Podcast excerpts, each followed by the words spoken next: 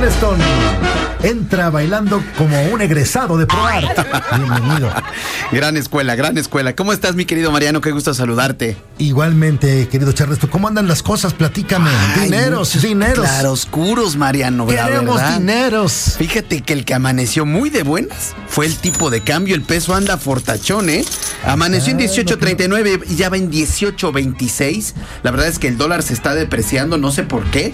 Mm, Pero te lo voy a investigar y lo vamos a poner en arroba finanzas en fa. Pero la verdad es que sí, está, está de buenas el peso, el tipo de cambio, 18.26. Y fíjate que todo mundo, Mariano, está atento a lo que va a ser el Banco de México el próximo jueves. Se reúnen a la, a la una de la tarde. Lo más seguro es que vuelvan a subir la tasa de interés, Mariano. Recordemos que la tasa de interés actualmente en nuestro país está en 11%.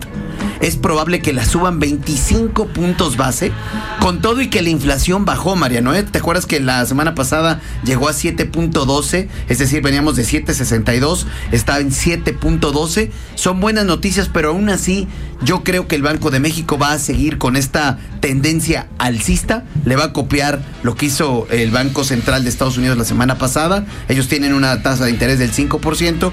Entonces lo más probable es que lleguemos a 11.25% nuestra tasa de interés.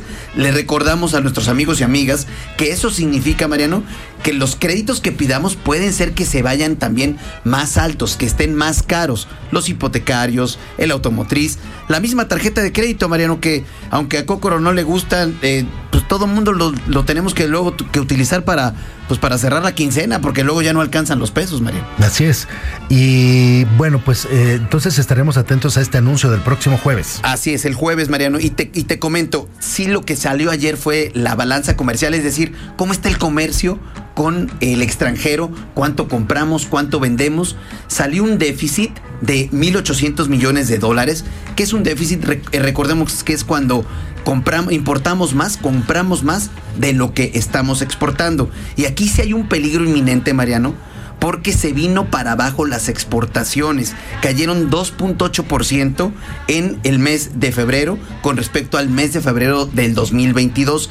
Y esto es un foco rojo porque si algo ayudó a la economía a subir en el, año pasado, fue precisamente, lo comentamos aquí, las exportaciones. Entonces, por ahí hay un peligro inminente, un foco amarillo. Hay que estar pendientes y como te digo, lo daremos a conocer todo esto en arroba finanzas en Twitter y en Instagram. Y Hasta, ¿Sí? no, no, hasta vamos a sacar este la playa donde vamos a ir, este. ¿La playa? Chucho nos va a mandar ahí, este, ¿cómo se llama?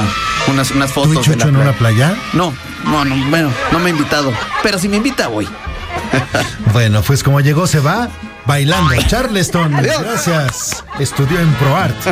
Su maestro fue Gerardo Quiroz. Exacto, un abrazo.